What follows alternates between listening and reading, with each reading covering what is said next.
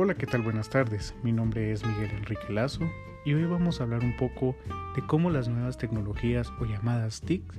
han tenido un gran impacto precisamente en los medios guatemaltecos.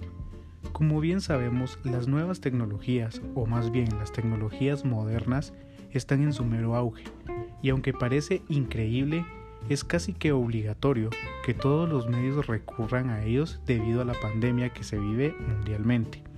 Ahora bien, las TICs hemos tenido desde siempre, pero no fue hasta ahora que se volvieron parte completamente fundamental para la comunicación entre una u otra persona e incluso para realizar distintas actividades, ya que la pandemia nos ha obligado a que no podamos tener cierto contacto que sin darnos cuenta teníamos pues prácticamente el mundo exterior lo tenemos prohibido, a lo que se ha tenido la necesidad de adaptarnos a las nuevas formas de contacto y comunicarnos completamente por medio digital, pues el principal objetivo es evitar algún contagio que se pueda contraer por no respetar esa distancia o no contacto físico.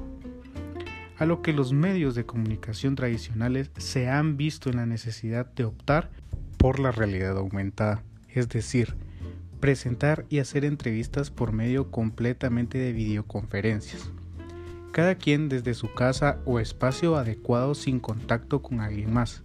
Y se dice que las TICs vinieron para quedarse, pues no solamente se trata de hacer videoconferencias, sino que el periodista o locutor se vuelve multiplataforma. Es decir, que la misma necesidad hace que ahora un periodista redacte una nota, la locute, edite audios y videos, para lanzarlos y que la gente lo vea como lo que es, lo de último momento. Pues es bien sabido que las personas en la mayoría ya no leen, sino que prefieren la información a un simple clic y que no sea extensa ni mucho menos aburrida, por lo que también pone a prueba a la creatividad del periodista, por lo que se considera y lo que considero, en cierta parte las TICs vinieron a evolucionar los medios y al periodista en sí, pues pone a prueba todas sus habilidades y eso es un poco desde mi punto de vista el impacto que han tenido en esta pandemia y en esta nueva realidad y que están estas TICs definitivamente vinieron para quedarse.